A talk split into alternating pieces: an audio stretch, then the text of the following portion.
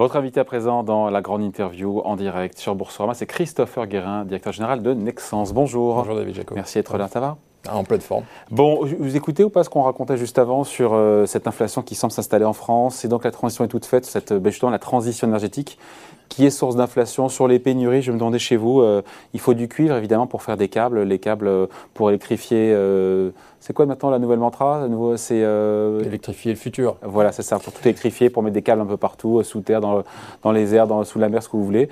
Il y a un sujet pour vous au niveau du, du cuivre, de l'aluminium. Il y a des pénuries. Comment vous faites hein? Oui, J'écoutais Raphaël Legendre juste avant. Euh, je suis entièrement d'accord avec lui. Je pense qu'on est en train de, euh, de résorber la crise logistique hein, qui a créé beaucoup de tensions dans la supply chain au niveau mondial. Ça, c'est en train de se, calmer. Par contre, on est au début d'une crise de matières premières, pour certaines matières premières, de, long terme. Je vais donner quelques chiffres. Juste, euh, par exemple, sur le cuivre. La consommation mondiale de cuivre dans le monde en 1995 était à peu près 9 millions de tonnes. 9 millions de tonnes. Donc 25 ans plus tard, euh, aujourd'hui, on tourne à peu près à 20 millions de tonnes. Donc euh, un doublement de consommation du cuivre dans le monde, euh, c'est à peu près la même chose sur l'aluminium en l'espace de 25 ans. Par contre, quand vous faites un peu les modèles de la, croissance de la demande, du passage des véhicules thermiques aux véhicules électriques qui vont consommer deux fois plus de cuivre qu'un véhicule thermique, quand vous regardez toute cette transition écologique avec euh, l'explosion des fermes éoliennes en mer ou des fermes solaires qui vont consommer énormément, mm. énormément de cuivre. Et, que vous équipez en câble. Et qu'on équipe en câble. La consommation de cuivre mondiale va passer de 20 millions de tonnes à 35 millions de tonnes. Et d'où vient la production en face? L'extraction à 60% vient du Chili, ah, du Pérou et de Zambie. Exactement. Et leur capacité d'extraction. Ils tournent à plein les mecs. Hein. Aujourd'hui, la capacité d'extraction est au, presque au maximum, à peu près à 22 millions de tonnes. Et leur capacité de passer 22 millions à 35 millions, c'est juste impossible pour eux aujourd'hui. Et donc, comment on boucle l'équation? Euh, Moi, je vais, faire une grande tournée au Chili, au Pérou, justement, pour regarder la problématique euh, d'extraction. parce qu'aujourd'hui, les mines qui nous servent en cuivre, euh, avant, elles faisaient une extraction à 200 mètres de profondeur, 400 mètres, maintenant, on est à 1 km de, profondeur. C'est-à-dire que les mines qui sont ouvertes depuis 20 ans, bah, l'extraction est en train de se tarir. Et donc, ils sont en train de mettre des milliards d'investissements juste pour rester à niveau juste par rester au niveau des 20 millions de tonnes. Donc la solution, c'est le recyclage.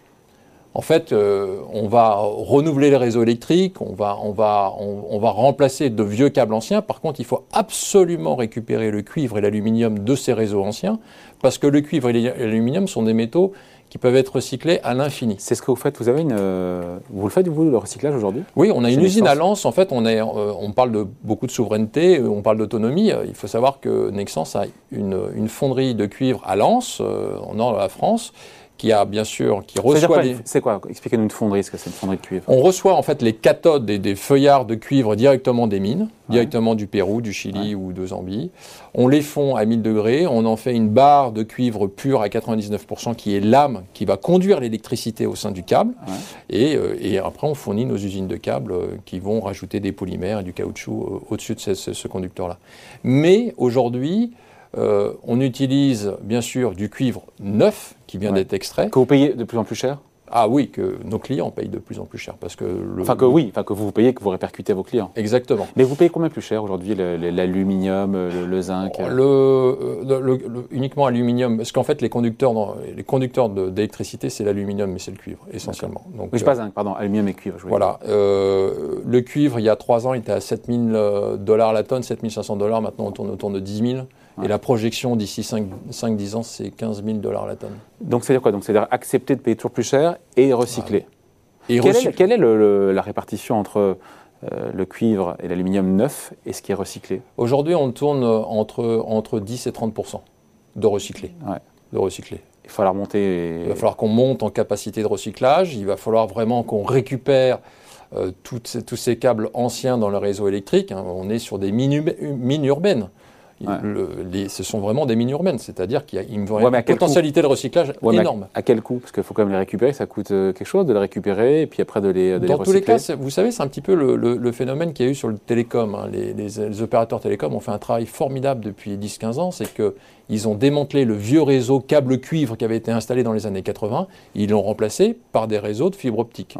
ce qui fait qu'aujourd'hui, le télétravail fonctionne très très bien parce qu'on a des réseaux neuf. Il y a des câbles Nexens là-dedans? Bien sûr, bien sûr, des câbles fibre optique. Mais euh, ce travail des, télécoms, qui nous a permis de passer de la 2G, la 3G, la 4G à 5G, il, faut, il faut également le faire sur le réseau électrique. Et qui a payé d'ailleurs ça? Qui va payer? Qui t'a payé ça?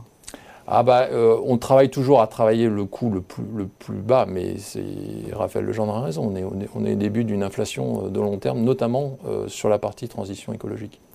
Ça veut dire donc l'énergie, l'énergie qu'on va payer. Et en même temps, c'est vrai que pour ceux qui nous regardent, ils disent mais euh, l'éolien, le solaire, ça coûte rien, le vent et le soleil. Hein. Ah oui, mais le, coût d'installation euh, des turbines en mer, à 20 km des côtes, euh, des fermes solaires, ça coûte, ça coûte cher. Donc oui, le coût de l'énergie est peut-être moins cher, mais il y a le coût de l'installation. Il faut, il, faut, il, faut, il faut regarder quand même le, le monde avec une lecture qui fait que la, la majorité des réseaux électriques mondiaux ont été installés entre 1950 et 1970 à peu près, mm. en Europe ou aux États-Unis.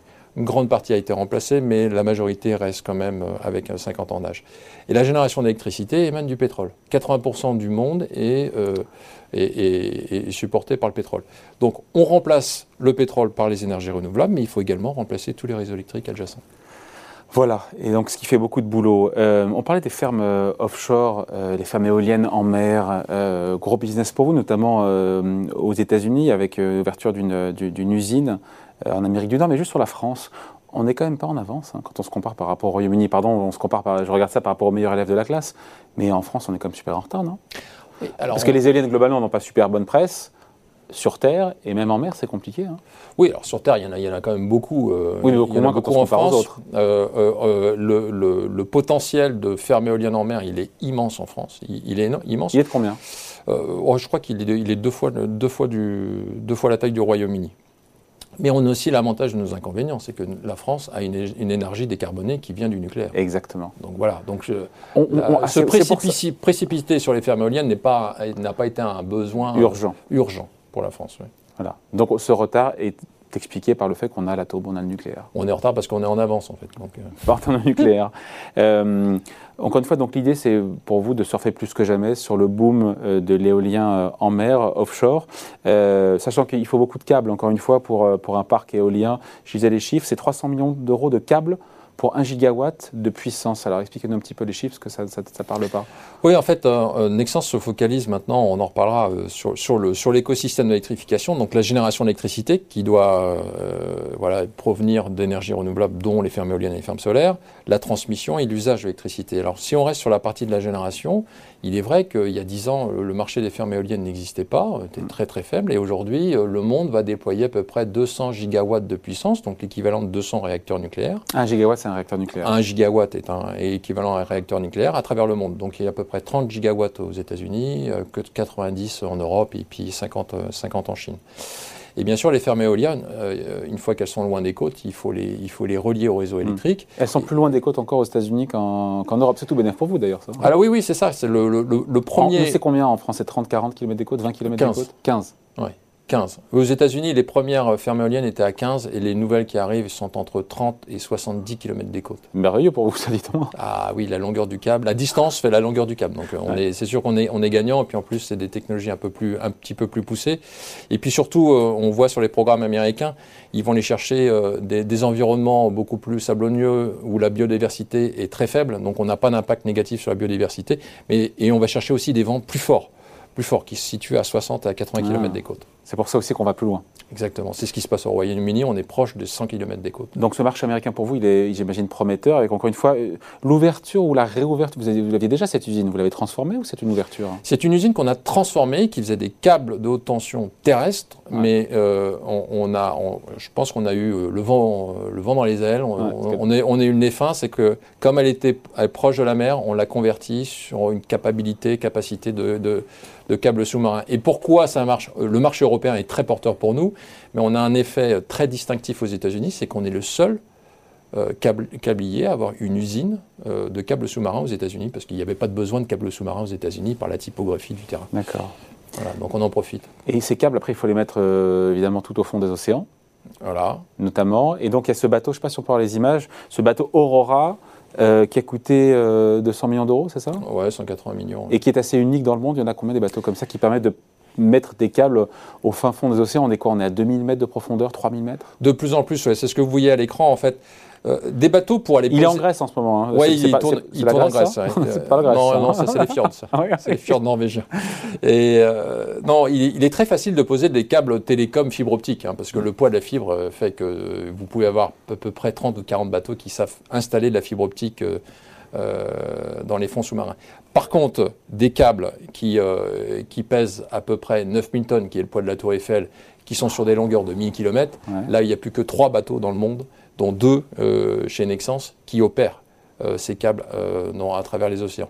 Et en effet, on a des très gros projets. Par exemple, vous avez un projet qui arrive là, qui s'appelle Euroasia, qui est la connexion de la Grèce avec Chypre, Chypre avec Israël. Distance Qui n'a rien à voir avec les éoliennes, pardon. Là, c'est pour euh, interconnecter les réseaux électriques. hein. Exactement, c'est de l'interconnexion sous-marine afin qu'on puisse échanger de l'énergie verte entre, entre pays. Ouais. Et, et ça, c'est des kilomètres de câbles, c'est à peu près 1200 kilomètres à 3000 profondeurs euh, de fond. Donc, euh, c'est assez impressionnant. Ça fait du, du carnet de commande pour vous, ça dit donc. hein. Il n'a jamais été aussi, euh, aussi garni, votre carnet de commande Parce qu'il me dit ça tous les ans, c'est garni, mais est-ce que ça l'est encore un peu plus aujourd'hui qu'il y a Ouais, un an? c'est- ça l'est encore un peu plus parce que maintenant, ça y est, on a, on a couvert toute notre production et notre installation à 90% jusqu'en 2024. Donc maintenant, on est en train de travailler des projets pour 25 et 26. Et puis là, et là il, y a, il y a un effet goulot, il y a, il y a- il y a des bouchons parce que tout le monde veut, veut aller euh, poser ses fermes solaires, ses fermes éoliennes. Et donc un client qui vient vous voir pour ça, il faudrait qu'il attende combien de temps? Maintenant, c'est euh, minimum 3 ans. Là où il y a deux ans, c'était? C'était à peu près 18-24 mois ah, quand même. maximum. Bon, euh, l'électrification, euh, c'est la moitié du chiffre d'affaires aujourd'hui. Oui. C'est 50% des 6 milliards, donc 3 milliards, parce que j'étais un peu à l'école. Euh, en 2030, c'est votre ambition, c'est de passer de 50% à 100%. Ça veut dire que vous allez sortir euh, euh, de quoi? Bah, Du reste, donc euh, qu'est-ce qui restera stratégique Qu'est-ce qui ne le sera plus alors? Les câbles dans les voitures Parce qu'il faut- fait- Dans fait- une voiture, il y a un kilomètre de câble. Dans les transports, il y a un kilomètre. Dans les transports par passager? Non. Ouais, c'est ça. Ouais. C'est énorme. Oui, c'est énorme. Une voiture, c'est 4 km, 4 passagers. Bah oui. Hein, euh, Mais pourquoi Tesla, sortir- c'est 6. Mais... Mais pourquoi sortir de ce business alors? Mais en fait, tous les business sont bons. Euh, dès que vous avez besoin d'électricité, vous avez besoin de câbles. Dès que vous avez besoin de données, vous avez besoin de câbles, de fibres optiques, mais ce sont des câbles quand même. Ouais. Donc en fait, euh, on a 34 sous-secteurs. On couvre 34 sous-secteurs de Pourquoi ne pas continuer à les couvrir hein? Pourquoi? Parce que C'est à la, à la fin, euh, je citerai un, un des plus grands professeurs de stratégie au monde. euh, If you are everywhere, you are nowhere. Si vous êtes partout, vous êtes nulle part. Il y a un moment donné, en fait, la, la concentration de la demande des clients qui demandent de plus en plus, au-delà du cap, de systèmes de solutions, qui sont de plus en plus exigeants, Du service. beaucoup plus de services, mais même beaucoup plus d'accessoires, de, de repenser un peu notre modèle économique et notre modèle d'offre, fait qu'on va pouvoir le faire sur une partie des marchés, mais pas sur tout. Par exemple, l'automobile est en train de migrer du thermique à l'électrique. Il faudrait doubler notre capacité d'investissement rien que pour le secteur Et pourquoi pas? électrique. Mais bien sûr, pourquoi pas? Ah. En fait, tous les secteurs, c'est pourquoi pas. Sauf que je ne peux pas le faire sur tous les secteurs en même temps. Si je veux continuer à suivre la transition euh, écologique, et on parle de carnet de commandes en 2024, et des clients qui arrivent avec plein de commandes, il faut que je rajoute 200, 300 millions, rien que sur le marché de la haute tension sous-marine. Mm.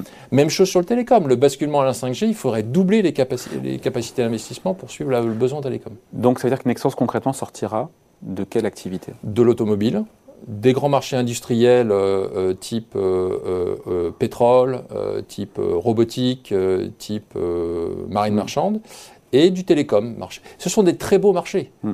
Mais à nous de trouver aussi des... D'être un pur player de l'électrification. Voilà, et puis, et puis de ces marchés, de rejoindre des play- players de l'automobile, du télécom et, euh, et de l'industrie. Ouais. Si un jour le vent tourne, pardon de dire ça, c'est pas d'être euh, plus que sur un seul, euh, une grosse activité qui est porteuse. Évidemment, on le voit bien hein, quand les carnets de commandes sont, sont pleins comme ça, mais c'est pas dangereux aussi trop. euh, Alors déjà sur la partie d'électrification, euh, on, on est au démarrage d'une révolution digne des années 1900 des Ouais. Glorieuses, hein, donc, la question se pose pas. donc la 1950-1970. question se pose pas. On est parti sur 10, 10, 15, 20 ans. Euh, la problématique ne va pas être la croissance, mais l'accès à la matière première. Donc déjà, Ça, ça reste pour vous l'alpha et l'oméga, ça. Ah on oui. revient à la discussion de départ là. hein. on revient sur le problématique de cuivre. oui. Pourquoi? Parce que Ça, tout- peut faire déra- ça peut vous faire dérailler, entre guillemets, pas dérailler, mais en tout cas enrayer un peu la, cette belle machine euh, qui est aujourd'hui Nexans, 4 milliards d'euros de, de poids boursier, d'avoir justement cette, euh, ces questions d'approvisionnement? Alors, euh, oui et non, c'est que nous sommes par exemple sur la partie cuivre, qui va être le- la partie la plus sensible, on est le seul acteur à avoir cette intégration verticale, c'est-à-dire avoir notre propre euh, réseau de fonderie. Hmm. alors que tous nos concurrents l'ont vendu. Donc déjà, on a cette capacité de recyclage que n'auront pas les autres. On a cette capacité de service. À hauteur de 30%. À hauteur de 30%, mais aussi, euh, vous ne, vous ne stockez pas le cuivre. problèmes. Hein. Ah oui, mais euh, ça, ça, règle beaucoup, beaucoup de problèmes, parce que le 30%, à un moment donné, va être 50%. Quand? Et euh, oh, bah, d'ici, d'ici 5-6 ans, je pense. On continue d'investir sur la métallurgie. Bon, voilà. on pourrait raconter encore plein de trucs à raconter, bien, mais le, temps passe. Je regarde juste, on est sur Boursorama, le cours de l'action, plus 50% sur un an, plus quasiment 300% en trois ans. C'est votre œuvre. Quand vous êtes arrivé, ça allait très mal. Depuis, ça va beaucoup mieux on, peut encore faire mieux boursièrement que on ne fait pas 50% tous les ans. Puis sans se payer Lionel Messi, hein, donc euh, on, aime bien parler foot, David, mais on est passé de 22 euros à 90 euros. Euh, on a surtout 30% euh, du capital de Nexence est passé dans les mains de fonds américains, très portés sur l'électrification. On a un très gros bœuf sur les États-Unis actuellement, déjà depuis déjà depuis deux ans. Et puis surtout, on est très engagé sur nos résultats. On est très engagé sur la partie environnementale qui fait qu'on a, on, on, récupère des fonds ESG qui, sont portés par l'électrification mmh. et par rapport à ce qu'on fait sur l'environnement. Euh, la valeur boursière, en effet, est à 90 euros, ce qui représente 4 milliards, mais le plan stratégique qu'on a proposé euh, au marché et à l'ensemble de nos actionnaires en février 2021, qui ouvre jusqu'en 2024, voilà, si on réalise tout ce qu'on dit, euh, le cours de bourse sera au-delà de 140 et avec une, valeur, une capitalisation boursière à 8 milliards. À quel horizon? Dans trois ans. On est très, très, très, très engagé. Et en plus, on a, on a le vent dans les voiles. Le, marché est hyper porteur. Euh, l'image de Nexence est hyper positive. Et on est sur les, vraiment sur les bons marchés d'avenir. Bon, le PR 2022, euh, j'ai regardé, 17, euh, ça vous mm. place comment par rapport à vos concurrents? Parce qu'il y a concurrence, il y a un Italien qui est le mm. concurrent, et le troisième, il vient d'où déjà? Après, il est danois, mais beaucoup plus. J'ai aimé le petit geste de la main, là, le petit geste de la main, là. C'est petit, euh, mais il, fait, il pèse, un, il pèse Pas d'excès de confiance, Non, pas d'excès de confiance, hein mais... On se laisse griser, là. Hein. C'est un, plus, un plus, petit, un plus petit acteur.